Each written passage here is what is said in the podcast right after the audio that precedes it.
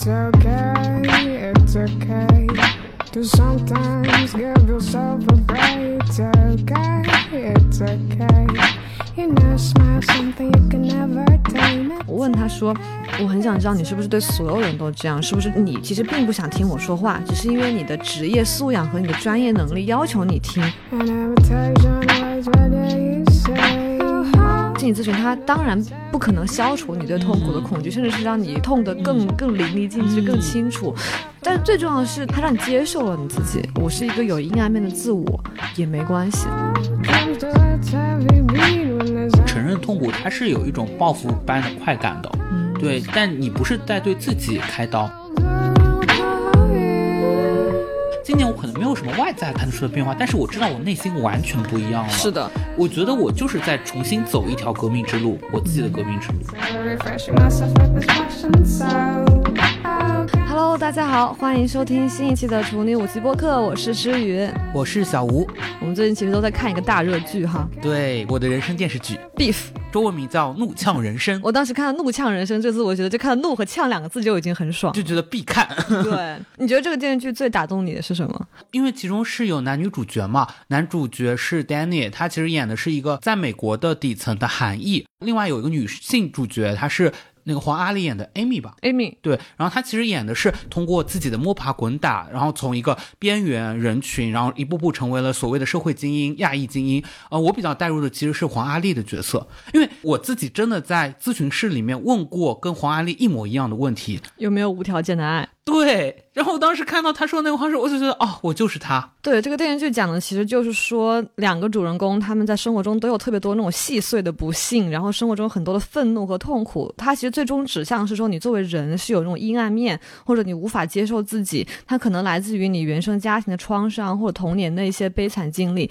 它永远根植在我们的生命当中，让你没法成为一个所谓的积极、阳光、健康的人。然后在这个电视剧中呢，华丽她的丈夫就是一个很健康的。健康的上等人，然后每当他很生气、很难过的时候，他就会说。Just be positive，就是你开心一点啊。他就发现没有办法把黄阿丽治好之后，就把他拖进了心理咨询室。然后这时候就有个特别经典对话，叫做西方的心理咨询对疗愈东方的心灵没有用。对。然后当时我看这句话，我就 哈哈大笑，我就狠狠点了。对，但是我其实是抱着一点点的怀疑的态度，就是对于。这么一句强烈的否定，因为里面的 Danny 的角色其实是对心理咨询完全的排斥的，而且他的形象挺像我们老中人的，对就是我们上一辈的父辈，他们就会觉得你这些东西其实都是有点像自讨苦吃。对，然后因为恰好我和小吴我们两个都是做过比较长时间的心理咨询，然后在我们自己做播客这一年来，心理咨询也一直是我们特别真心想讨论的一个内容，因为它确实对我们的生活造成了特别大影响。所以今天我们是想跟大家好好聊一聊，我们为什么会做心理咨询，心理咨询怎么样改变了我们。我们也是试图以我们的亲身经历和感受去回答一下 Beef 里面提出的那个问题。对，其实最开始的时候，我们或多或少都和男主人公一样，会觉得心理咨询就怀疑心理咨询的效果，它是不是对我们的人生并没有用。但最后，我们想和大家分享说，我们是怎么样这个信念被一步一步松动的，它真的让我有变成更好的人。我现在也是有一点点像是传销，我逢人就是说可以来做一做心理咨询。我觉得不是说你在传销心理咨询这件事，而是说你人生很多绕不开的问题和你的困惑，在咨询室里都得到了讨论或者解答。那每当你跟你的朋友们进行到一个比较深入聊天的时候，他必然会再次涉及到你聊过这些东西，那它就会指向说，哦，当时我跟我的咨询师怎么说的，我们是怎么讨论的。现在咨询师很像是我生命中的一个影子朋友，我总是会哦 就莫名其妙提到我的咨询师说，我觉得心理咨询室对我来说是一个忏悔室。哦，就我觉得我有很多罪，就是我觉得我的阴暗面和不好的地方都是我的罪，然后我每周一次固定在那里忏悔五十分钟。哦，其实我做咨询很大程度上是受你的影响，对，你可以帮助我们一起来回溯一下你当时做咨询的契机是什么？我的咨询是持续时间有两年，然后那个时候是我包括在之前的播客里有聊到，我感到我的人际关系中有一些困惑，然后友谊上的问题，包括和亲密关系中也有一些问题。总之，就让我觉得我是一个不配被爱的人，然后我很讨厌我自己。这个根本问题，我觉得无论你再怎么样自我努力，看一些鸡汤都无法解决。然后做咨询之前，我自己其实是对他抱有很强烈的怀疑，因为我觉得咨询师能说的都是一些我已经知道了的大道理，东西我都明白了呀，我不需要你告诉我，我根本不相信他可以治好我。但事实就是在长时间的咨询中。我的一些牢不可破的错误的价值观确实被改变了，包括我跟小吴的关系，我们是从二一年开始变得更熟一些嘛。然后我觉得那个时候他遇到的我就已经是一个被心理咨询调理过来的我，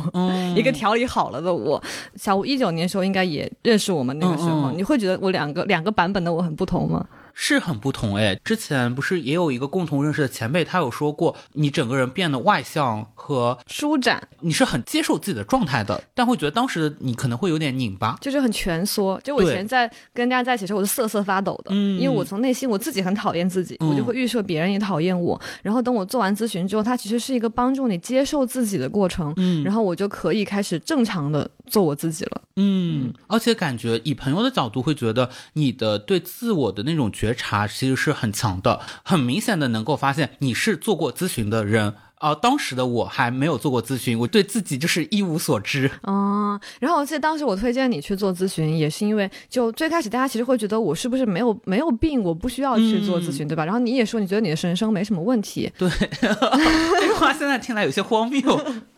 但我当时是觉得，因为我在咨询室里也并不是在解决问题，嗯，是我跟我的咨询师讨论的很多问题，都是我在后来和你们我们的朋友相处中，我们都会聊的，都是一些我们人生中没有得到解答的困惑和没有正视过的情感，这些东西我觉得都是需要被拿出来讨论的，而咨询师是一个最适合去讨论他们的人。嗯，我会觉得之前我们可能对咨询有一个迷思。解决和解答其实是不一样的。我可能之前就会天然觉得它好像也是一个解决方案，就是我去做了咨询以后，我人生中的问题就得以解决了。但事实上你会发现，目前就我的感受来说，它很多时候是解答了我的人生很多困惑，它帮我理清了它的来由是什么。很多时候可能你没有办法短时间的看到改变，但是我觉得这种理清本身就是很重要和宝贵的了。对，但是我记得小吴刚开始是有一点，第一次跟你讲到说。推荐你去做心理咨询的时候，你其实推拒了好几次，嗯，对吧？就是你说你感觉没有什么想，你不知道该问他什么，对。所以最后小吴是为什么又决定去做咨询呢？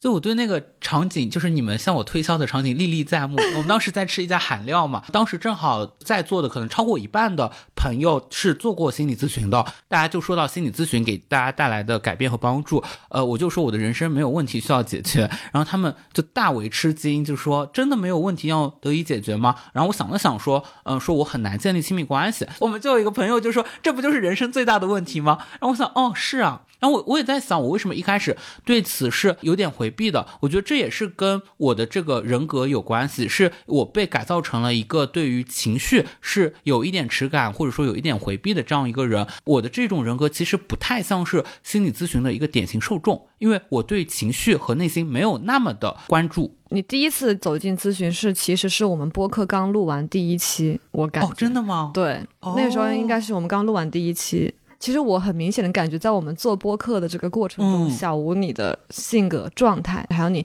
敞开自己的方式，有在发生变化。嗯，你觉得这个和心理咨询有有关系吗？我觉得有很强的关系，当然它可能也有点互为因果啊。就是做播客本身也是一个需要打捞记忆的过程，这一点跟心理咨询就很像。我感觉我在咨询室里面，它特别像是一个邓布利多那个冥想盆，嗯，对你每次都要把自己沉浸进去。当然，它会勾出很多你那些痛苦的部分、伤疤的部分，但是其实每次走出咨询室的时候，我还觉得挺爽的。所以其实跟你最开始预期的很不一样。我预期的可能就是，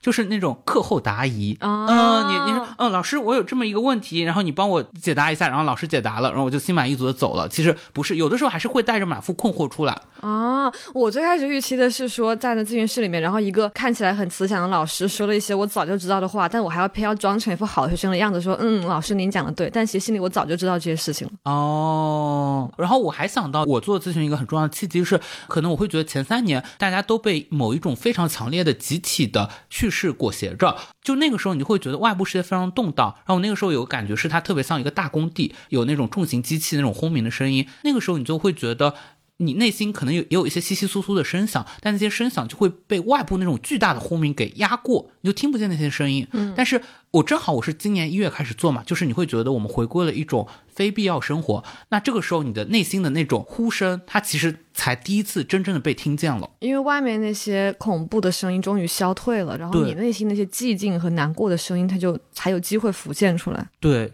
所以我觉得心理咨询它并不是说作为一种疗法，不是的。为什么我很推荐周围的所有朋友都去做心理咨询？其实我觉得大家都是这样的人，都是一个对生命困惑，归根结底对自己有很多困惑、不满，甚至是自我厌恶的人。我觉得只要你有这种倾向，心理咨询都是一个很好的出口。因为我们两个都在媒体业嘛，我感觉媒体业其实是挺重视人的内心，挺重视心理学这一块的。所以，其实，在我们这个小圈层里面，我觉得它反而是有一种流行，就心理咨询变成一种流行。但是我感觉到，可能在更大的外部世界里面，其实大家多多少少甚至有一点点污名化。就比如说，我跟我以前的同学朋友提起的时候，他们好像还是会表现出一种惊讶。嗯但我觉得他们肯定是藏住了自己的想要发问，就说啊，你是不是病了？病了，对对。但我觉得心理咨询就是要矫正这种看法。对对，所所以我就要跟他们说，你们才是该做咨询的人。在这个世界还能保持正常的人才是不正常的人。对，是，这段时间其实我们因为阁楼的邀请，所以我们都去体验了一下阁楼的咨询嘛。然后我觉得在阁楼做这次咨询，它特别典型的反映出了我一开始其实不太信任，真的能被咨询师治愈，但最后竟然真的发挥了我意想不到的效果。首先，心理咨询最难得的一点是说，它是想要治愈你内心那些最深的伤痛和你很难跟别人讲东西嘛。我会发现每次我在讲述的时候，或者我在自我谴责的时候，我的咨询师会在屏幕那边就露出特别温柔的微笑，然后他会一直看着你，会经常点头，你会觉得自己是被看见、被理解的。他会一直说：“我能感觉到你那个时候一定特别的不容易，特别辛苦。然后如果有机会的话，我真的很想就是。”回到那个时候，你身边抱抱你，或者告诉你你没有错，你已经做得很好了。其实这些话它听起来非常鸡汤，然后你好像觉得谁都可以说呀，不就是说说而已吗？但在现实生活中，我们其实很少能有机会听到或者表达这样的话。但咨询师和咨询师就是能够很安全的给你这种被看见的感觉。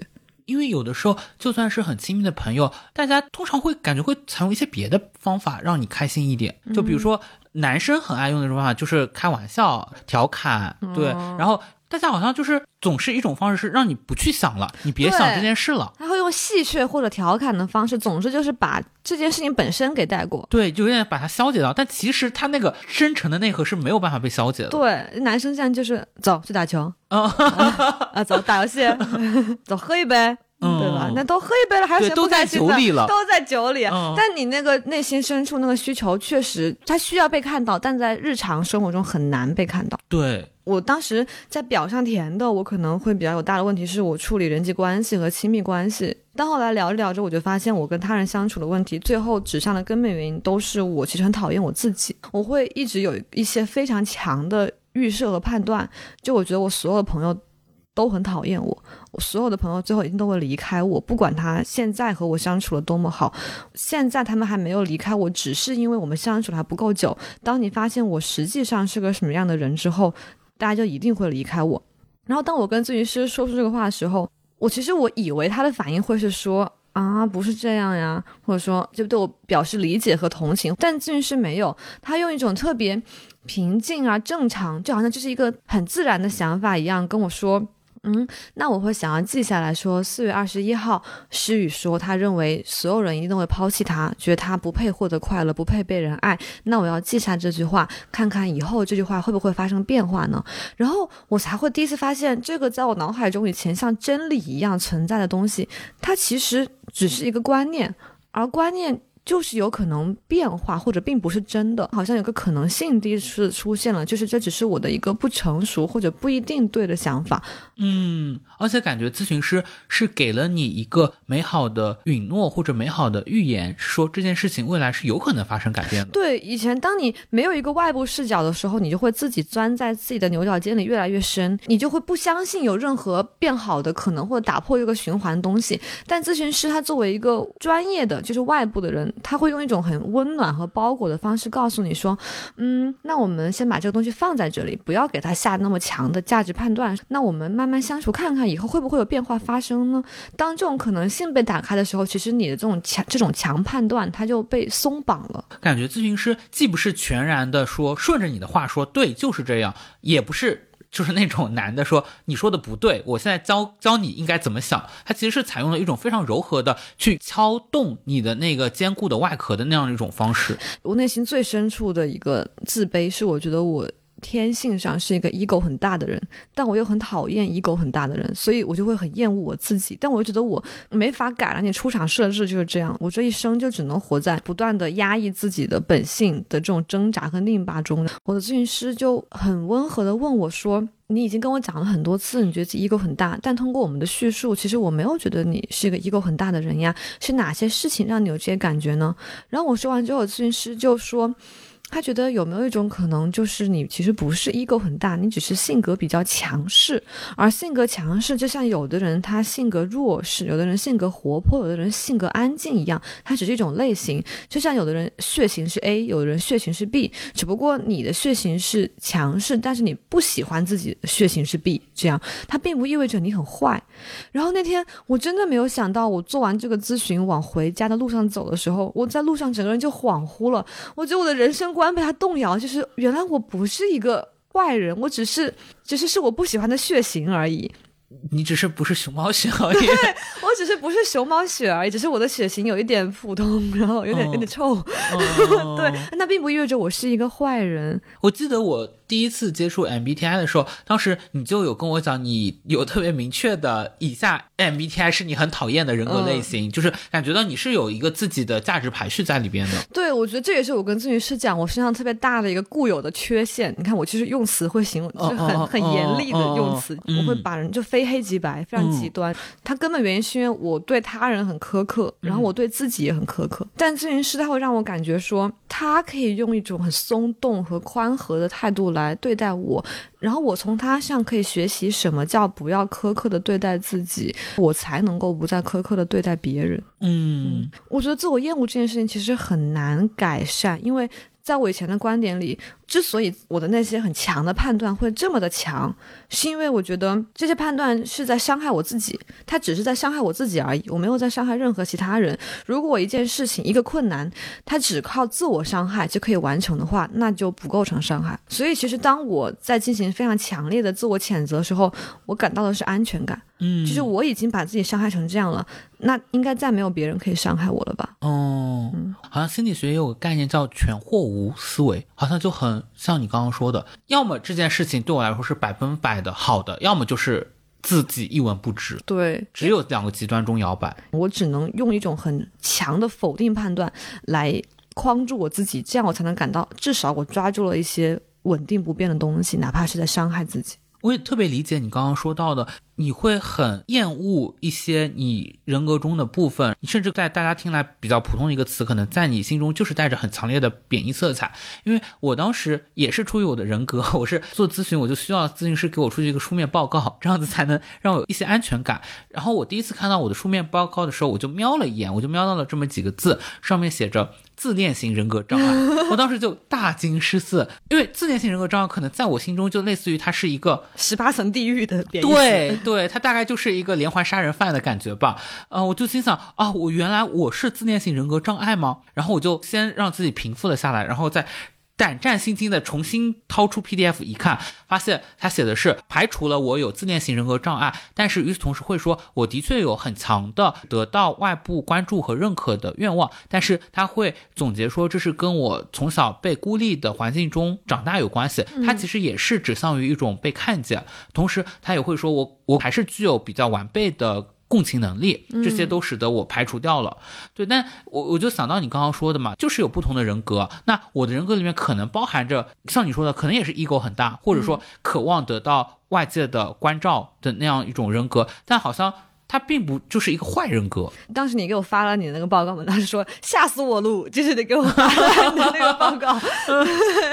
你说吓死我了，幸好不是自恋型人格障碍。但是我真的为此还去看了一本写自恋型人格障碍的书，发现了我们身边的八个自恋型人格你要障碍。强烈要求我也去看那个书。对，但我对那个书其实没有太大共鸣，但是我读的时候，我想小吴这么强烈推荐我看，就是说明他共鸣很强。哦我觉得这点上其实确实是有一点 NPD 的东西，就是那个人格嗯，在，但是包括咨询师也给你写嘛，就是他觉得。你身上还是有很多不安全感，然后你可以看到他人，但是有一种很内在的，就是焦虑和孤独、嗯不安全感的东西在，所以就是排除了这个东西，因为它是有原因的嘛。对，但我觉得我们还是要分清一，因为 NPD 它已经是一种人格障碍了，它其实有一点点病理性的了。我我感受到我自己啊，包括我看了后面更多的书以后，每个人其实都是有自恋倾向的，就这个倾向也有值的划分，但是的确就是属于就是你不同的人，你萝卜青菜是不一样的。我觉得很多时候我们也不需要把它过度的把自己框定到哪一个概念当中。就是适当的放过自己，也放过别人。对对对，是。对，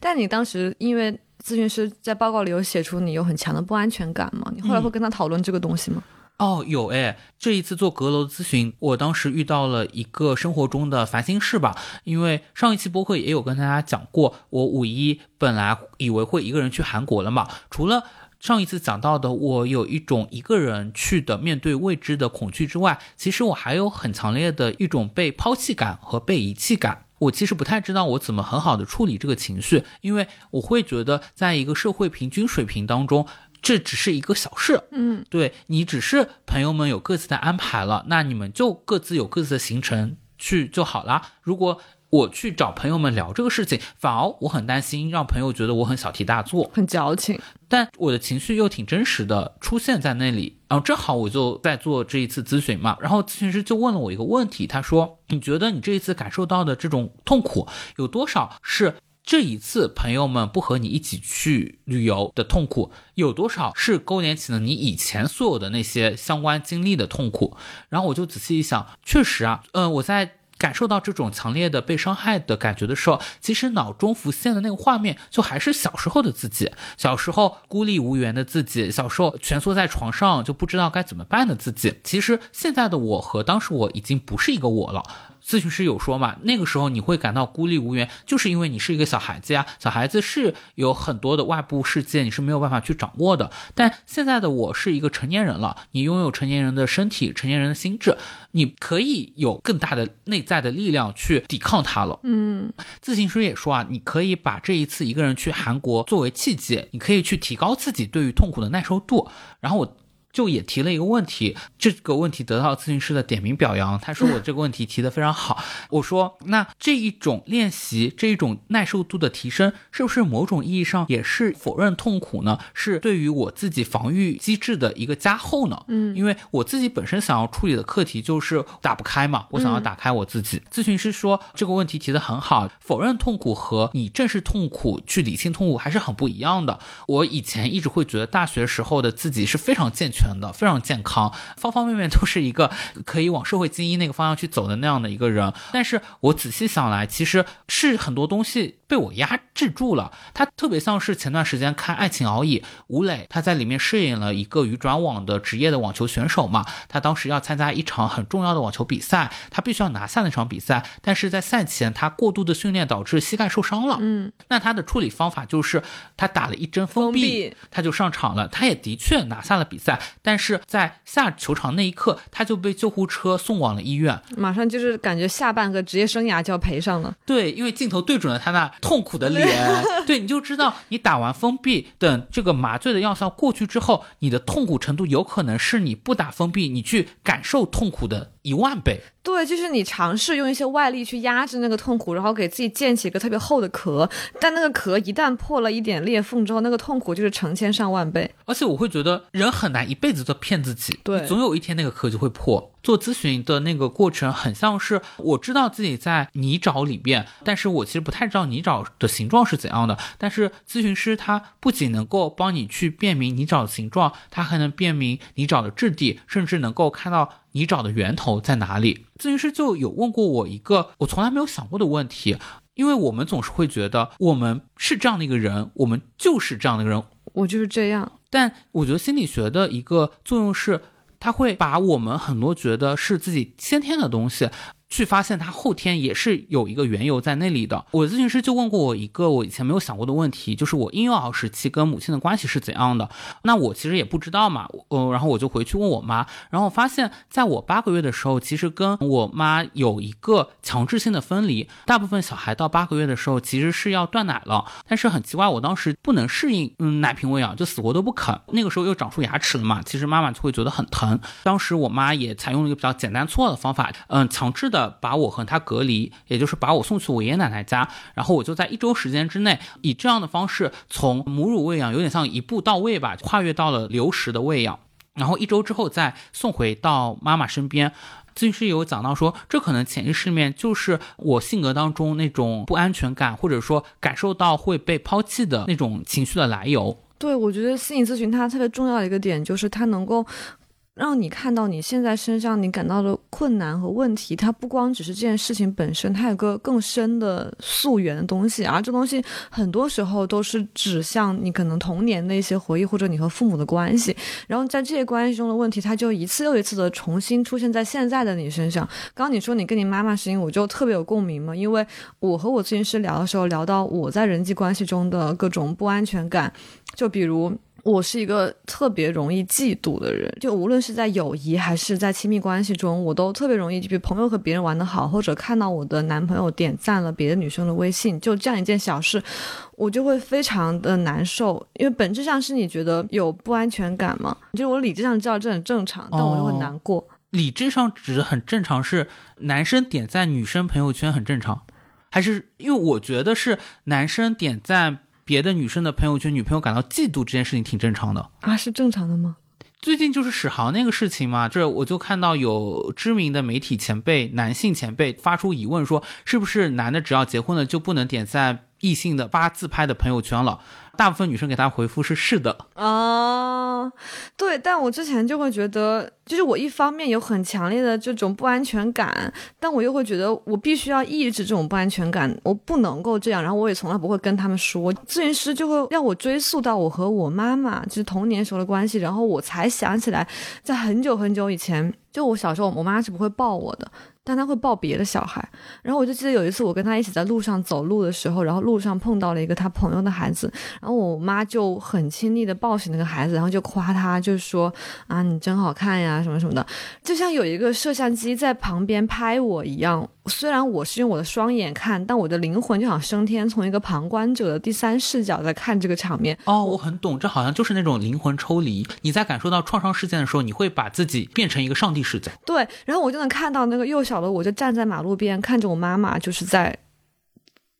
抱别的小孩，然后我当时就是内心特别痛苦，就是要被怒妒火翻腾，嗯，都想把那个小孩给踹到地上。然后我就是很很生气，妈妈为什么抱别人不抱我？但是我又知道，我觉得不可能表达这件事情，我不可能告诉妈妈我很想被她抱。你觉得为什么你当时不好表达？因为我觉得这是件不该表达的事情。哦，就是如果我说出来，妈妈，我想要你也这样抱我，或者妈妈，我想要你的爱，是一个错误。哦，对，但我也其实能理解你说的那种不敢跟妈妈说。虽然我俩都是独生子女嘛，但是我会觉得有的时候我们也是需要去争夺父母的爱和注意力的。我有一个假想敌是我的表哥，因为我表哥比我大四岁，他是属于那种家族的骄傲，就非常优秀，成绩很好。能够讨长辈喜欢，从小就觉得我妈妈特别喜欢他，是因为好像我妈会给他买很多的礼物，买很多的新衣服，好像我妈就是会给他正面的赞赏。但是我经常会感受到，我妈就会觉得我身上有很多的缺陷。我们那边有一个方言，这个念出来叫“拉西”。嗯，翻译成普通话是垃圾，但是他其实也不是说你这个人就像垃圾一样，但是他会倾向于说你是一个很难搞的性格。我就从小有的时候会被我妈和家族里面的别的长辈用这个词来形容，我也会有一个很强烈的感觉，就是就为什么我的表哥能够得到那么多的爱，对，而我却不能？是不是我做的更好，像他一样优秀就能了呢？那个时候我就老觉得自己就像一个阴暗的反派角色一样，因为我表哥也对我也挺好的，那我为什么要对他有那么强的嫉妒心理呢？对，每当我有嫉妒时，我也觉得就是我很恨自己，就是我不是像个坏人，就觉得自己很阴暗。对，就是阴暗的爬行。我真的是，我的人生就从六岁开始就在心里扭曲阴暗的爬行。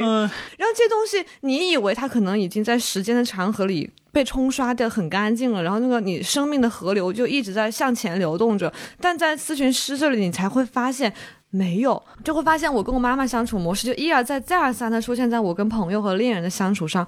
它就像一个石头，就是你的生命的河流中，在你看不见的河流的河床底下，始终有一个黑暗的石头就卡在那里，然后所有流过它的水都会被。都会从那里冲刷过，但你自己意识不到。借助心理咨询这件事情，你才会发现原来我心里有这样一个东西，它卡在那个地方。那我会觉得心理咨询是帮助这个水流去充分的去冲刷这个石头嘛。第一次冲刷的那个过程，我觉得是给人带来的后劲是特别大的。因为我自己是在第一次做咨询之前要填一个类似于文字的一个表嘛，你那个时候就挺正儿八经的，因为它其中有。一栏叫做生活史，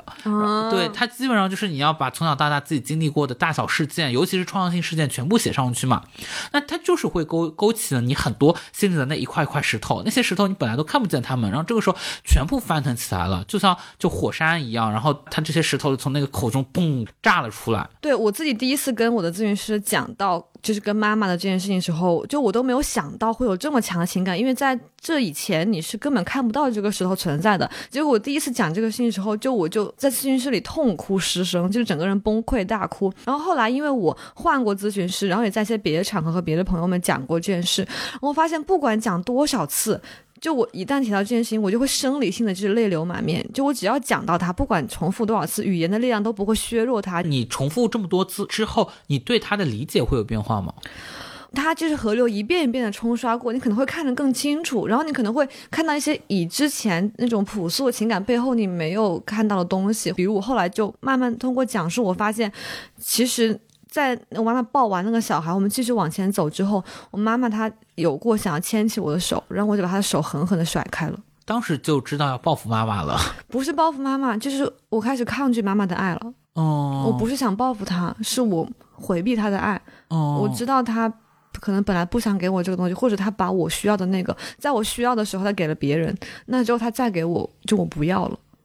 但我们现在说的其实都是在做长程咨询中，你很深的向咨询师敞开自己嘛。但我们其实最开始的时候也做不到这点的。我觉得我们最开始跟咨询师都有一个非常漫长而艰辛的建立信任的过程。我们之前跟别的朋友们聊天嘛，正好在场也有一位朋友当时尝试过做咨询，但是他可能也会觉得体验不是很很好，就可能做两次就没有坚持下去了。我们可能要破除的一个迷思是，心理咨询一是它是真的是要挑人的，就它的确还是人与人之间的一个共情和理解。然后另外一方面是他可能也是要从更漫长的一个过程当中才能够显露出效果的。就像我们可能慢慢的摸索了，我们现在知道亲密关系大概是怎样的，你每一次约会你大概要穿怎样的衣服，你要进行一个怎样的流程啊？没有摸索出来的，没有。对，但是咨询说出来就是第一次，就就包括我就觉得当时我第一次见咨询师前的。心情可能比找到一个伴侣的心情还要激动。嗯，这这你在大肆跟每个人说。对，第一次我感受很好之后，你就觉得你这个比喻很不恰当，但是你就是会有一种进行了一次非常成功的约会。嗯，就是你找到一个好的咨询师、合拍的咨询师的伴呃概率，比找到一个灵魂伴侣的概率还要对。相比听的的 match，它才是真正的 match。对。然后我当时选择我的咨询师，其实完全是出于演员，可能也跟我自己的人格有关系。我的人格里面本来就。很不喜欢权威，所以我当时尤其注意没有选择一个资历更丰富的男性咨询师，我最终是选择了一个跟我年纪差不多大的女性咨询师。当时选中她是因为她在简历里的那张照片，她就穿着学士服在学校的图书馆里面面带微笑，然后你当时就会觉得她特别像你在大学里面碰到的一个同学，你就有一种很强的亲和感。我真的在第一次见到她的时候。像倒豆子一样，把我内心最隐秘、最阴暗、最不能启齿，甚至连最亲密的朋友都不会讲的所有的秘密都告诉他了，以至于我当天晚上躺在床上非常后怕。我觉得我出卖了我自己，就是万一有一天你们闹崩了，他会去网上爆料你。嗯，对，我们只见了一次面，他已经是全世界最掌握我的机密的人了。对，就是你其实会有这种担心，就当你们信任关系还没有完全建立的时候，我觉得我跟你特别像一点，就是我们俩都是找了异性咨询师。嗯我当时是我没有挑，就是随机分配给我的是一个男性咨询师。然后最开始的时候，我们刚见面，其实彼此防备感都很强。他先问我介不介意他是一个男性这件事，他可能之前会和有别的女性来访者有过不愉快的经历，他也没有跟我明说，他就说类似于有过一朝被蛇咬，十年怕井绳的感觉，他就会先问我介不介意他是个男的。包括我在等他进咨询室之前，我到的比较早，我就在那个机构的走廊上，就在看他们那个黑板公告栏上面贴着那种咨询守则，然后我在重点阅读伦理那一条，哦对，然后那条写就是说。你不能够跟咨询师有任何私下的往来，就是不能够有微信、手机号，然后聊天都不可以。你可能除非可以发邮件或者借助机构给他转交邮件之类的，但你们不可以有任何，因为咨询非常容易移情嘛，就是全世界 最理解你的人，真的 就很容易移情。然后当时我就在仔细，我很喜欢这种规则，嗯就仔细阅读这个守则，然后牢牢在脑海里告诉我自己，嗯，不可以跟他有任何逾矩的行为，怕自己爱上他。对我就会勒令自己不可以爱上他。但最后确实没有，我没有经历过移情的感觉，但我会觉得我特别理解，一定会有人容易对咨询师移情，嗯尤其是对异性咨询师。是的，嗯，我当时其实跟他建立信任关系，确实花了很久，因为我最开始完全不相信说，我去做咨询的心态是说。我倒要看看你是谁，你有什么本事啊，能治好我我根本不信的。怎么感觉像是去就是挑战？而且你以前从来没有做过咨询这个东西，你不知道咨询是个什么样的，就好像你人没有上过太空，你不知道在宇宙中失重什么感觉，你只能模仿说那哦是不是就是跳跳跃呢？哦，然后你没有做过咨询这样子的对话和关系，你只能模仿说那是不是我要说点。有用的东西，或者捡点咨询师爱听的东西来跟他谈话呢？不知道说我该怎么样完成这个任务呀？因为咨询师他每次开场白通常都是会说，嗯，你可以讲一讲你这周有什么想要分享的事情，或者这周过得怎么样。然后我就会想，完了完了，我该说些什么呢？我就会在过去的这周里每时每刻就想说啊。这算一个事件吗？这件事情背后能反映出我的某些性格特质吗？我每次就走去那个机构的路上，我就会在脑海中拼命搜索，说今天等一下要讲一二三四哪几件事情，然后哪件事情可能优先度更高，音乐咨询师可能会更想听。然后我在听讲述的时候，咨询师他会拿一个板子和笔在那里记，我就会观察说。就是我在讲哪些事情的时候，他开始在板上疯狂的记，我就会说哦哦那他是想听这个类型的东西啊，那我以后就多收集一下这方面的东西，多讲讲这个，那我是不是就做对了？哦，是，其实也是有一点点那种好学生心态的作祟嘛。对，我想在咨询师这里拿高分。对，我还跟他讲过说，我想成为你就是最优秀的来访者，哦，就是表现最好的来访者。不不仅是好学生心态，还是讨好型人格，就是多症并发。对，因为这种不光是优秀哈，就是我跟我的咨询师说，我希望成为你的来访者中特殊的一个。哦，我希望对你来说我是特殊的，因为只有这样我才能获得一点点安全感。哦，就像我从小一直很害怕，我毕业之后会被老师忘掉，嗯，因为我知道老师们会有无数流水般的学生，对，我很害怕我对老师来说只是无数个学生中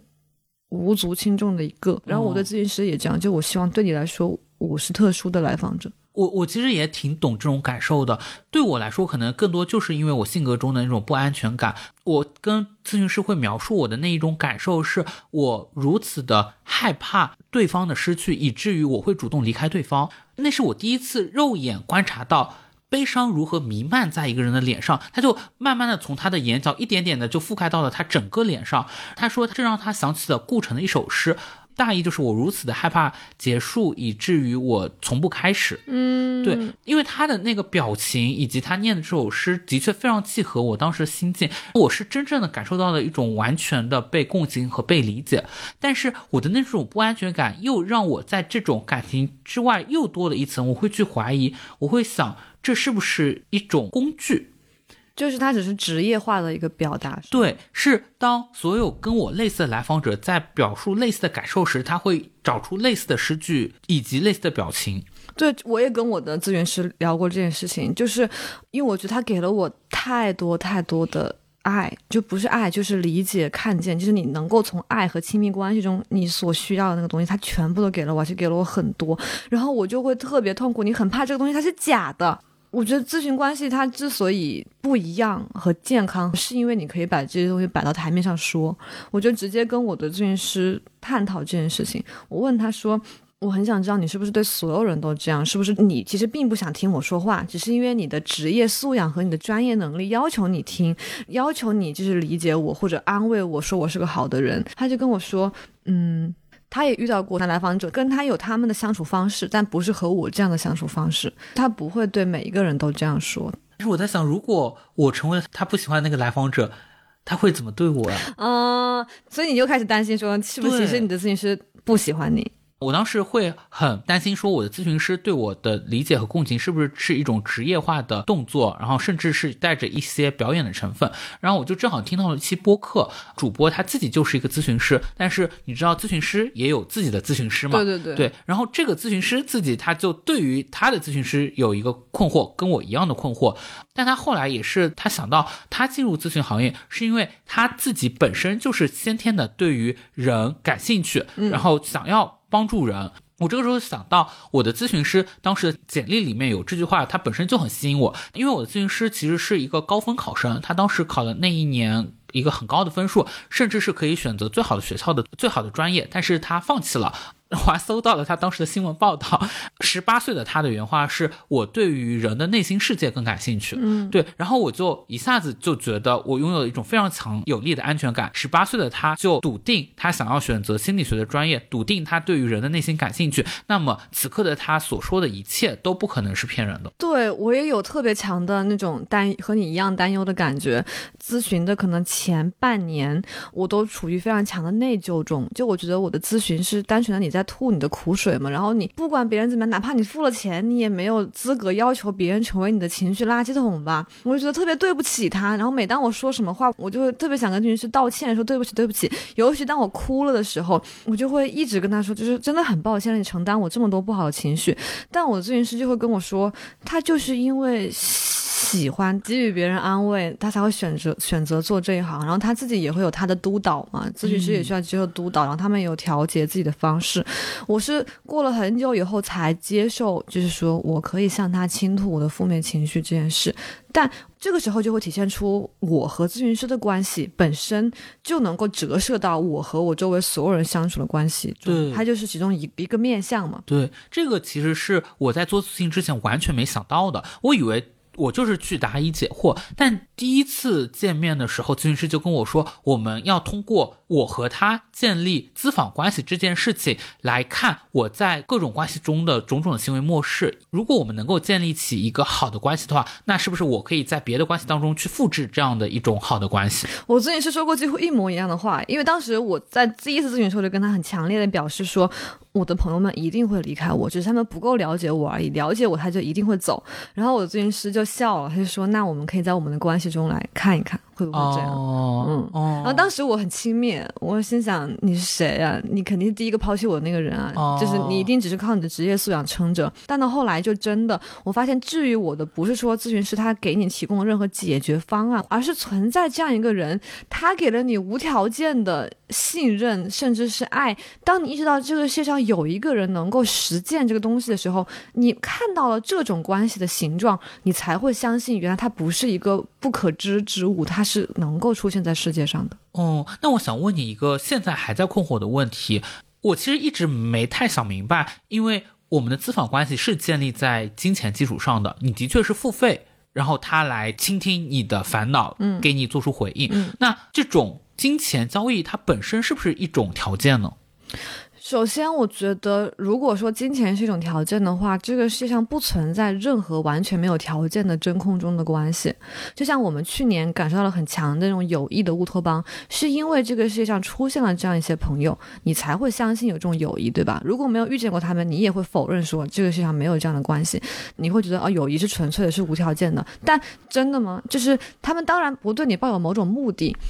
但他们。对你之间一定也不是真空呀，一定不是无条件的，你们是有相处的关系的，你们也有合作关系，没有人是在那种不带任何目的的真空中的。那我觉得金钱它只是你和咨询师关系中的一个前提或者必要的桥梁，就是你我本无缘，全靠我花钱。这是什么鬼？没有开玩笑，开玩笑，就是金钱可能是一个连接你们的方式，但它不是目的。就是他对你付出的爱，不是为了从你这得到钱才会对你好。我理解咨询师也可以拿了你的钱，但假如比如说碰到他很不认同的来访者，我就怕我自己是啊。嗯、不行，我下一次咨询要去问我咨询这个问题，我是不是那种坏来访者？嗯，但我觉得显然他跟你是有很强的信任关系，然后你们是能够进行百分百坦诚的交流的，哪怕其中有金钱的因素，但他并没有腐蚀你们的关系。我是相信这一点。嗯，那你说你跟你的朋友、你的室友，那有太多东西都可以说在腐蚀你们的关系啊！人和人的关系不可能不带一丝杂质的。嗯，我后来自我说服的一种方式，我反而觉得金钱是一种很清晰的，它就摆在那里了。嗯，对，另一种啊，就是比如说那种叙事本身是足够的，可能所谓的理想主义的呀，或者足够的纯粹的，反而接下来你看到一些灰度的东西是更让人受不了的。就像建立在纯粹物质上的感情和婚姻，总比建立在浪漫爱上的婚姻更牢靠，你怎么总是一套一套的？因为有很多很强的观念。哦哦哦，是的，是的，像你说，你其实可以跟你的咨询师谈论说。我是不是一个坏来访者这件事，嗯其实就是因为哪怕你们之间没有建立绝对的理解，但你们是绝对坦诚的。嗯就你可以把自己好几层的想法一层一层的剥开，告诉他，哪怕涉及到你们的关系本身，你的所有顾虑、怀疑，你都可以告诉他，就是不经过任何加工和修饰。这也是我觉得打开了关系一个特别新的维度。之前会有很多听众觉得我们两个在做播客的时候，好像特别坦诚和自我暴露嘛。嗯我以前其实没有感觉到这一点的，后来我回去想了一想，真的是因为很多话和我的表达方式都是我跟我的咨询师说过的。哦，对，就像我们有朋友说，诗雨一看就是一个经受过长期心理咨询的人，是因为你的自我表达和自我觉察都很好。我觉得可能表达和觉察是你能不能看见，还有一个是你有没有勇气把它真的说出来，就能不能说。对，要是我曾经没有跟咨询师说过这些话的话，我觉得我现在也很难说出口。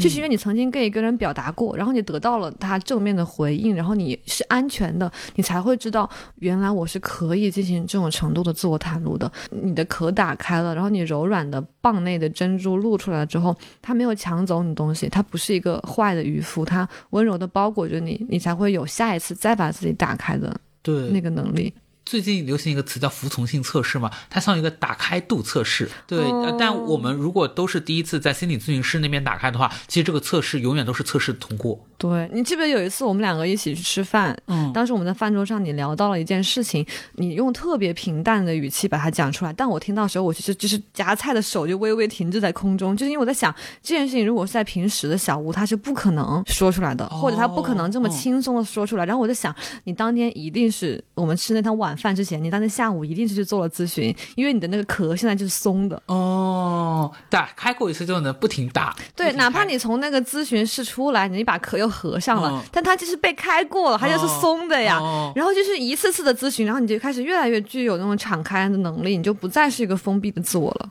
如果我们把它形容成一块肌肉的话，那可能很，如果你长期不使用它，它可能就是锈在那的。但是你一旦使用过它了，它就是一个非常好被使用的肌肉了。对，所以我觉得要说现在的我和几年前的我有什么大区别，就是我开始不但于以这种绝对坦诚的姿态暴露我自己。嗯，这种坦诚是人和人的关系中最最宝贵的东西。是，我觉得这种坦诚也是我在心理咨询的过程中得到的特别宝贵的东西。但是我的这种性格又会让我对于这种珍贵产生一丝害怕，因为我在四月份的时候经历了一次租房的恶性事件。简单来说，就是我遇到了一个黑中介拖欠我的押金不还，当我去讨要的时候，他们把我团团围住。威胁我，嗯、最后我是在一个半威胁的状态下签了一个承诺书，就是押金不退回给他们。等到我失魂落魄的从他们那个房产公司走出来的时候，我发现几乎是我的前三个反应中的一个反应是，我想我明天要去做咨询了，我可以好好的跟咨询师说这件事情了，我有一个可以倾诉的对象了。这件事情会让我的情绪变得高兴了起来，因为我知道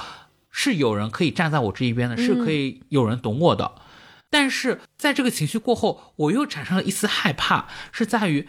我想到以前我忘了是中学还是大学的时候看到过的一个词叫心理咨询上瘾，嗯我那个时候会觉得这个词离我很远，是那种西方世界，就是 对那些我就是上流人，对对，没有什么资本家的白人们自给自己生搞出来的概念。然后我突然发现自己现在好像成为了这种心理咨询上瘾的人群中的一员，我对咨询师产生依赖了。就依赖这个东西本身就会让我产生害怕。我很懂哎，而且这其实跟我们在其他任何关系中都是一样的。对就是哪怕我进入恋爱关系，我也会觉得，当这个人对我特别好，或者我特别爱他的时候，我就会感到很恐惧。就我不能够允许自己这么爱他，我很怕自己依赖上一个人，因为万一他走了，那我这个东西它就崩塌了呀，它会让你狠狠的坠落。对，还不如不给我。你给了我，如果你再抽身离开就不行。不行，不行啊！对，我觉得很多人其实没办法对咨询师很大打开的，就是出于这个原因。这样很多人没办法真正的进入恋爱，没办法真正去爱别人。对，你付出真心就会受伤。你对对咨询师也是剖剖出自己的真心吗？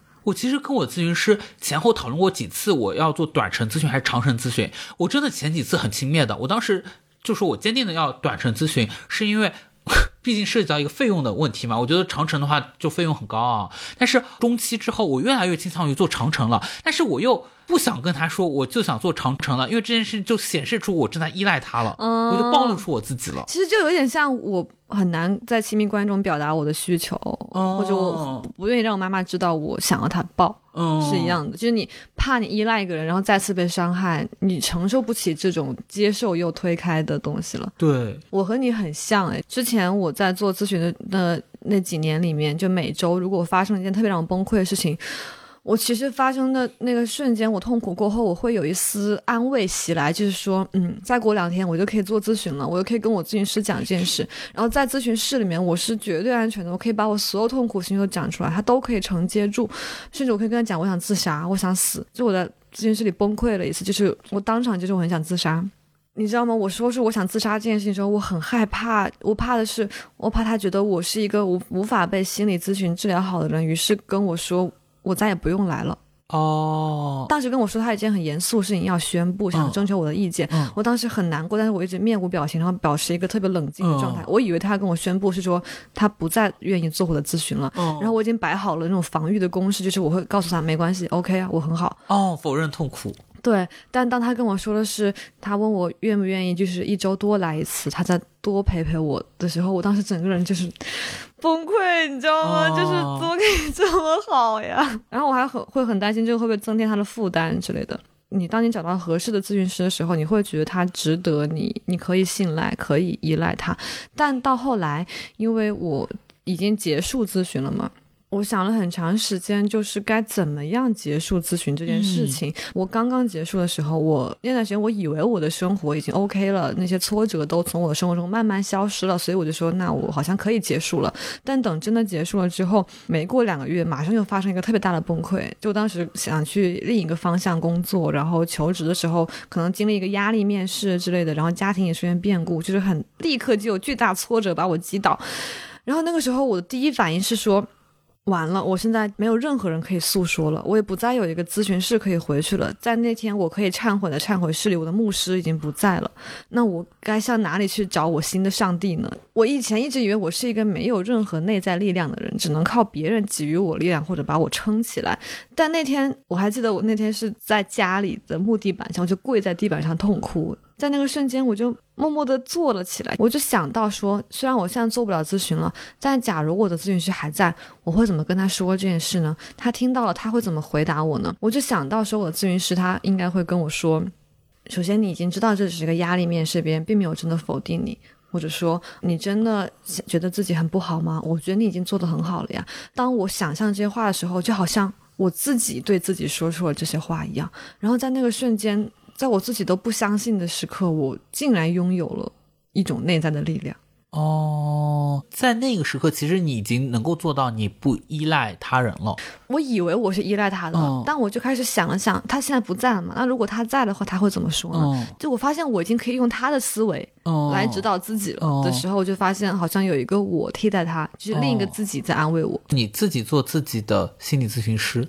对，另一方面是。心理咨询它毕竟不是一个你的社交网络中的关系嘛，但和他的相处，就像我们刚刚说的，和咨询师的关系折射的是你和其他人关系的模式嘛。后来我就发现，包括去年我和我们共同的朋友，我们真正能够深入聊天，是那些敞开心扉的对话。然后那些对话都是一些以前我只会对咨询师说的，我就发现和他的关系模式确实被我运用到了和别人的关系模式中。当你像像咨询师一样敞开心扉的时候，对别人敞开心扉，别人就也会像咨询师一样对你，你就会拥有能够承担咨询师功能的朋友们。哦，你不觉得吗？在和他们的对话中，因为我可能还还没有到你那个阶段，因为你是已经结束了一段对你来说非常愉快的关系，然后你也感受到它是可以被挪用的嘛。因为我现在还处于进程当中，嗯对，但我不是有意识的在挪用，因为你像我做播客前，我也没想到我在播客里讲话是这样的呀。嗯，我无意识的就是你跟他的关系就改变了你，你曾经那样打开过，然后你就开始无意识的也用这种打开的方式说话。然后以前你封闭的时候，你是获得不了那种浓度的友谊的。当你打开之后，你就发现你的朋友们对你的方式也发生变化了，然后所有这些友谊还有爱，慢慢的他就承担起来，就也把你撑起来了，也承担起了心理咨询的功能。我觉得，嗯。然后我前段时间看伍迪·艾伦的一本书，就是他的自传嘛对对对。然后它里面其实有也有一段讲了他做心理咨询的一个感受，然后我觉得那段话说的很精彩，所以我要念一下。他说，其实心理咨询一个很大的好处是有利于自我欺骗，在最黑暗的时候，感受到自己不只是躺在那样休眠，像一条被动的鼻涕虫，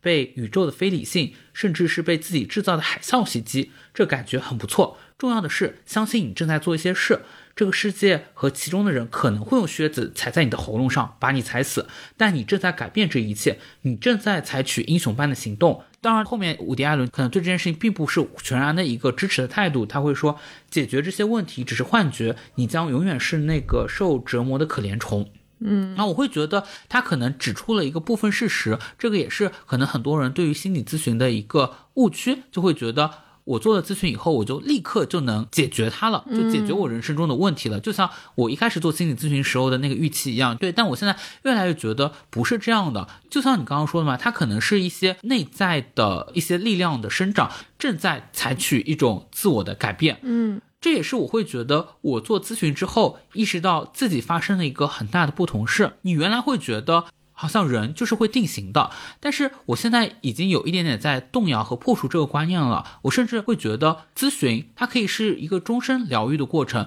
疗愈本身也可能是一种学习，就你是在不停的学东西，嗯，你的人生就是过了一种内省式的人生嘛，嗯，对我也看到有一本书叫《不原谅也没关系》，因为它的作者也是一个咨询师，他会发现做过咨询的人跟其他没有做过咨询的人，在相同的年龄段，比如说你们都到了中年，到了四十岁、五十岁，没有做过咨询的人，很容易觉得世界就是这样的，或者很容易有一套非常强烈的固有的观念。但是做过咨询的人是很容易去吸收新的事物的，也是很容易有更多的自我反思，以至于到八十岁的时候，他可能都呈现出来完全不一样的一个自己。因为就是你是敞开的嘛，在各种意义上，你对自己是敞开，对他人敞开，然后对整个世界是敞开，就是你的人格状态是开的。对，所以这也其实让我觉得，就做咨询，你说是一种学习嘛？我觉得特别像你面对的是一个镜子或者一个回音壁。我觉得你能从咨询中获得怎么样的成长，也特别因人而异。因为我后来偶然得知，我有一个朋友，他跟我是用的同一个咨询师。哦，对，但他对那个咨询师评价就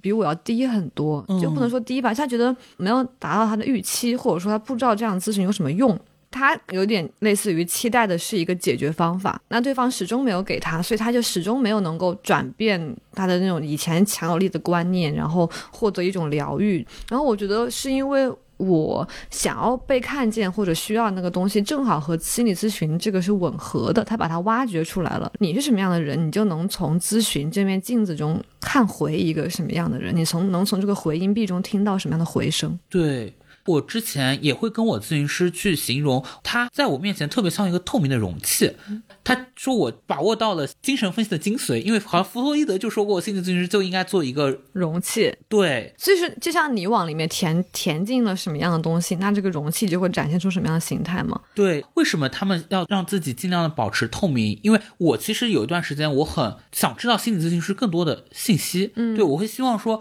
他跟我一样拥有非常具体的那些拼图，我可以把它拼起来。但是他后来跟我讲的那个，我也觉得很有道理，是因为他需要我去更好的去察觉到我在关系中的种种的模式，那他需要他尽量他这个人本身的因素尽量隐身。对对，减少的更低。但我后来觉得，就像说他能够当一出你自己的样子，也是因为你它是一个有来有回、有反弹的东西嘛。因为他给了我很多无条件的支持和信任，所以我开始学会，我也可以给别人，以至于他无条件的信任了。在我们关系结束的那一年里，我又经历了很多困难和挫折，也有很多的快乐和变化。然后在所有这些我发生变化的时刻，在我的生命里，我都会偶尔想起他，因为我很清楚知道，如果没有他和这段资访关系的话，我不可能是现在的我。所以在去年感恩节，就我给他写了一封很长的邮件，告诉他我这些日子的变化。我想跟他说的是，我不知道我们是不是在共同成长。我明白你对我提供了很多帮助，那我现在发生的这些变化，会不会让你作为咨询师也感觉好一些，也会有成就感呢？因为我记得你之前也有提到说，你很担心就是在咨访关系中权力不对等的问题，好像他了解你很多，但你对他一无所知。那我觉得。我给他写信这件事情，某种程度上破解了这种不对等关系。我们在信息上是不对等的，但是在成长和作为人的学习这方面，我们是一起的。从这段关系中获得收获的不光是我，也是他。他给了我无条件的信任，我觉得我也给了他。然后在他给我的回信里，他就写到说，他非常确信这就是共同成长，就是我。能够给他写信，然后看到我也在过去这一年里发生了这么多坚强的变化，让他让他自己也相信人就是有内在力量的。他就是不仅相信我，也相信所有广泛意义上的来访者是能够从咨询中挖掘出自己内心的那种你曾经极力否定的、你不具备的那种好的力量的。对，所以我觉得从这个意义上才是说，咨访关系这个关系本身比你们的对话或者说那些解决方案更能够改变你。嗯，因为我还在咨访关系当中嘛，我就还蛮期待说你的今天是我的明天。嗯，你还是一个挺健康的关系。嗯，但是无论如何，咨询关系它仍然不是一个可以永远的存在在你的社交网络中的关系，就它总会有迎来结束那天。然后我之前是因为出于就是病理上的治疗，我会做咨询嘛。我就一直在思考，说这个咨询什么时候可以结束？我之前觉得是不是说等到我被治好了才能结束？但就我觉得我在咨询中有一个问题始终无法解决，就是我和我父母的关系，就我的原生家庭。我觉得我一辈子也没有办法真正原谅他们，或者过得像我那些能够和父母管爸爸叫老王，爸爸管他叫大宝的那种朋友。我永远不可能成为这种人。假如果说所有的健全人都拥有一段健康的家庭关系的话。那我注定无法拥有健康的家庭关系，我是不是就不可能成为健全人？那假如我注定无法健全的话，我是不是就一直是个病人，然后得永远治疗下去？这个咨询关系什么时候可以结束？然后最后后来我决定结束那关系，是因为我觉得可能我已经无法再往自己的内心。在当下的我在探索更多了，我的自我也没有在变化了，就都说完了，我的河流已经流干了，可能需要到实践中去和真实的他人打交道，再去经历，才会有新的变化了。也是因为没有钱了，嗯，没有 钱了，对。然后就跟咨询师说，我们是不是可以考虑结束？其实提出这个也有点难堪哦，是的，有点像你在主动提分手，嗯，而且你们还有经经济关系，也会觉得有一点难堪，对。然后，但我咨询师就很开心的接受，就说他认为任何时候我想结束都可以，都没有关系。然后，但我们最后花了整整四周的时间来练习告别，哦，来回顾我们这段关系，然后谈论说，如果我们的关系结束了之后，我再遇到挫折，我可能会怎么办？嗯，然后到最后一次咨询的时候，我还记得咨询五十分钟嘛，嗯，到最后一次咨询的最后十分钟，就真的就痛哭失声，眼泪鼻涕一起流，就是非常丑陋的样子。然后到最后一分钟。就你知道，再过一分钟，这个视频就会被挂断哦的时候，我内心就百分之九十是非常的不舍，很痛苦。然后剩下百分之十，就当我真的按下那个挂断，就跟他说：“嗯，那我们的咨询就到这里，然后再见。你知道，你再也不会再见了。”然后挂断了之后，是你主动挂断的吗？应该每次都是得我挂断，这样就他不会主动挂断。对，然后我挂断之后。我就是长舒一口气吧，就是一个过去的我结束了，一段关系结束了。哦，但这段关系结束并不意味着我失去了什么，嗯，而是我可以带着我从他这里得到的东西继续走下去了。所以你最后的哭，你当然是一种。分开时的伤心，不舍也是有一种祝福在里面。对，就是很强烈的不舍和祝福。嗯，就类似于一个老朋友，你们以后就他可能要去另一颗星球了，嗯，都不是另一个大陆，是另一颗星球，你们再也不会见。但你知道他就在那里，他也在这个宇宙中，然后，哦，他对你的影响永远不会消失。唉。好感人。但我还是无法想象我跟咨询师分开时候的那个样子，嗯，因为我真的我觉得我分离焦虑有点严重，严重到我我好多电视剧我没法把它看完，我会停留在倒数第二集，哦，尤其是那种沉浸式的那种，就是追看了四五十集的，嗯，因为其实类似于你就跟这个电视剧和追剧的生活分离了。对，因为我此前的几段关系的，就是友谊的结束，都是要么就是被 ghosting 了，这个人就是消失了；要么就是以绝交的方式，就或者就是朋友们永远留在我身边。我其实没有经历过一一个健康的结束。嗯，对我还挺期待着能够从跟咨询师的关系当中感受到一段关系好的结束是怎样的。之前有说过，大家有讲过，我是一个因为很明显能看出有做过咨询的痕迹，嗯就在于我的自我觉察和自我探索走得很深嘛。嗯，但是这种自我觉察和探索真的是真的有必要做到这样吗？是不是假如我没有任何自我觉知，其实会过得更快乐呢？你就是可以快乐又傻傻的过完这一生。，对啊，就是还是那个经典的命题：你是要做痛苦的苏格拉底，嗯还是快乐的猪呢？嗯，然后我就会觉得心理咨询它其实更多的是在这个过程中把你变成一个越来越擅长去直视自己痛苦的人。按照一个逻辑来讲，好像你是应该规避痛苦的，你直视痛苦只会让你难受。我觉得这其实也跟我们现在的一个时代氛围有关系。我们最近都有在读韩敏哲的《妥协社会》嘛，他其实也讲到了我们现在是一个不能有否定性的、会消除痛苦的社会。它的直接的一个成果是现在很流行积极心理学，嗯，就像是我们电视剧里看到那些就是白人咨询师们会说的，就是你应该更乐观、更积极、更向上。对，但其实我们真生活中真实的那些痛苦部分还是存在着。韩敏哲会说，追求幸福，就幸福成为你人生的最大公约数或者最高定义，其实是一种就是确定性的暴政。嗯我觉得是这样。嗯然后痛苦其实就是强迫你去敞开自己，然后迎接这种不确定性，它很艰难，但只有这个你才真正的人，你才不是计算和数据。对我也是看《不原谅也没关系》那本书，也给我一个启发。他说他会注意到，其实，在我们所说的所有那些韩敏哲所说的功绩之外，其实有一个我们忽视的概念，叫做情绪智力。嗯，对，就像智商 IQ，然后它是情绪智力。我们啊，尤其是你比我更强，你的情绪智力比我更强，就是你对情绪更敏感。你的确觉得它给你带来了很多的痛苦，但其实也有一些好的东西是别人得不到的。比如说，其实你能够得到更深刻的亲密关系，就是你也可以得到一个更丰富的内心世界。你其实是一个更不会随波逐流的人，更知道，比如说有一些规范式的东西，比如说家庭、宗教，比如社会价值观。如果一个并没有经过很强的我们这种审视过程的人，他其实会轻易的就相信他们，就会觉得这些说的都是对的。但是我们相对来说，我觉得是能够有更强的一个独立思考的能力，因为我们更清楚的知道我要什么，我不要什么，这件事情是不是值得我追随的，是不是值得我信仰的。但一个朴素的感觉就是，那是不是我如果能一生相信那些外在的浅薄的东西，然后沉迷于放心的沉迷于奶头乐中，是不是会过更轻松而快乐的一生呢？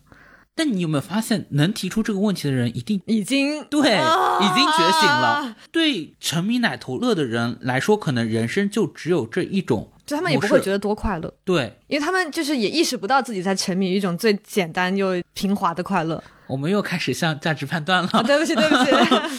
我的意思说，就是对他们来说，他们也不会有多幸福，嗯他们也会觉得自己在过很普通和平庸的一生。嗯，因为我们一个共同的朋友，就他跟他的弟弟形成了一个很好的镜像，他弟弟就是很快乐，甚至他觉得他弟弟接受过无条件的爱。从这样的环境中长大，但是可能也就是成绩各方面都不出类拔萃，但是就是过得很快乐。高中了还在看动画片，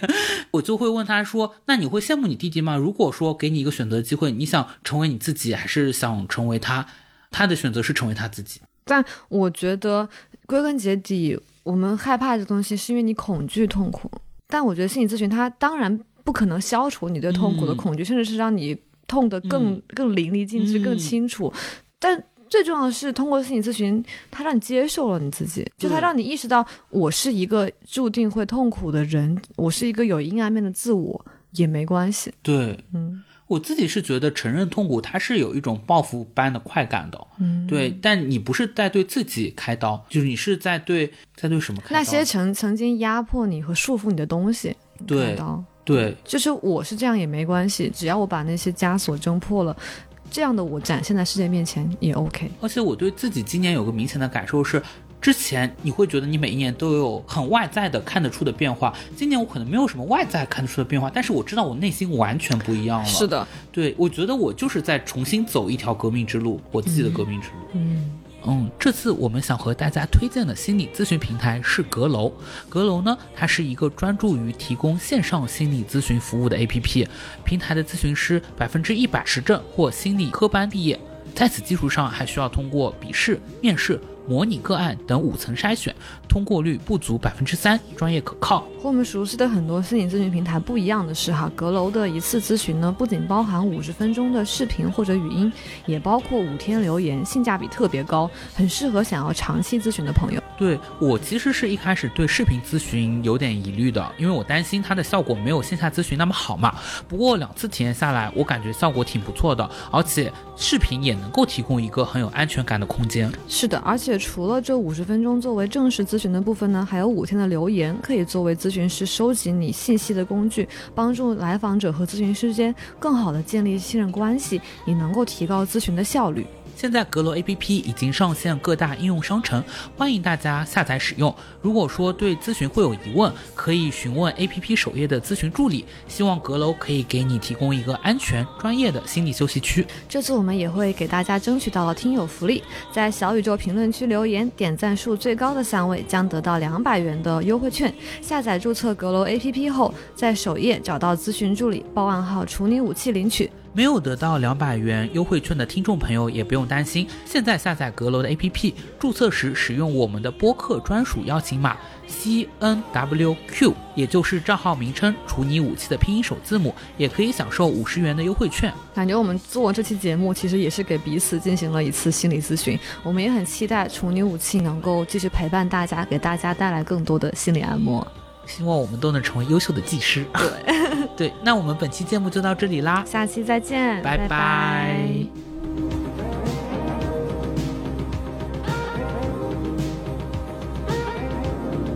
感谢收听处女武器播客。如果喜欢我们的节目，欢迎在 show notes 里扫码添加小助手微信，进入我们的听友群。你也可以在小宇宙、喜马拉雅、网易云音乐、苹果播客、Spotify 订阅处女武器。同时，也特别欢迎在微博和微信公众号关注处女武器播客，或者写信给我们的邮箱。复杂世界里，我们期待与你赤裸相遇。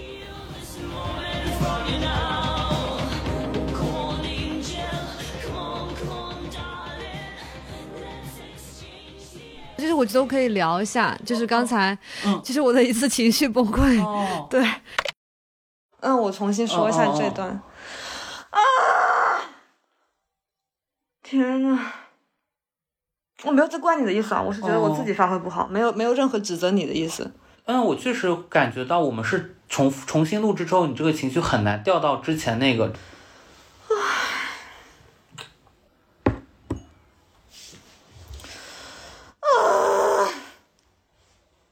对不起，我真的不想这样。没事，就是之前会想说，我如果做完咨询，我是不是就可以变成情绪稳定的成年人？哦就我希望我的生活中不要出现这样子的时刻。嗯但我刚刚还是就是因为我觉得今天自己状态很不好，嗯然后可能不是很适合录制，然后在那个时候我就会很强烈的有一种自暴自弃冲动，很想把东西都摔了，哦然后就说那今天不录了，我他妈不干了、这种感觉，然后我就会很难受，然后就大叫。但是我大叫的时候，马上我的另一层情绪就是我觉得。我不应该这样，嗯，就是我会为自己这种情绪感到羞耻，嗯我会为自己控制不住自己情绪、没法情绪稳定感到更痛苦。嗯，对，因为我感觉到你的那种痛苦很大一度是来自于你刚刚的对自己那个动作的耻感。对，哎、这里能感觉到吗？因为我们确实设备出现了一些事故嘛，我其实心里也会觉得有点难受。对我觉得这明显显示我俩的差异，我就是心中我会把它压抑住。对我，我也能看出就是你在压抑，然后我就会觉得你压抑的比我好。你不就是爆发了吗？对呀、真的是嗯不该爆发，爆发很很羞耻。我哎，但是我就是羡慕，我羡慕爆发。你是羡慕我刚刚大叫的那几下吗？是 真的，假对我的我对我心里的真实感受是，我当时想跟着你叫一下，但是可能我的那个耻感更严重，所以我连大叫的勇气都没有。所以你刚刚听到我叫的时候，你的内心反应是什么？两岸猿声提不住。好了，我们这期节目真的到这里了。对啊对对，希望最后这个两个人生题目就可以给大家带来一些真正的心理咨询。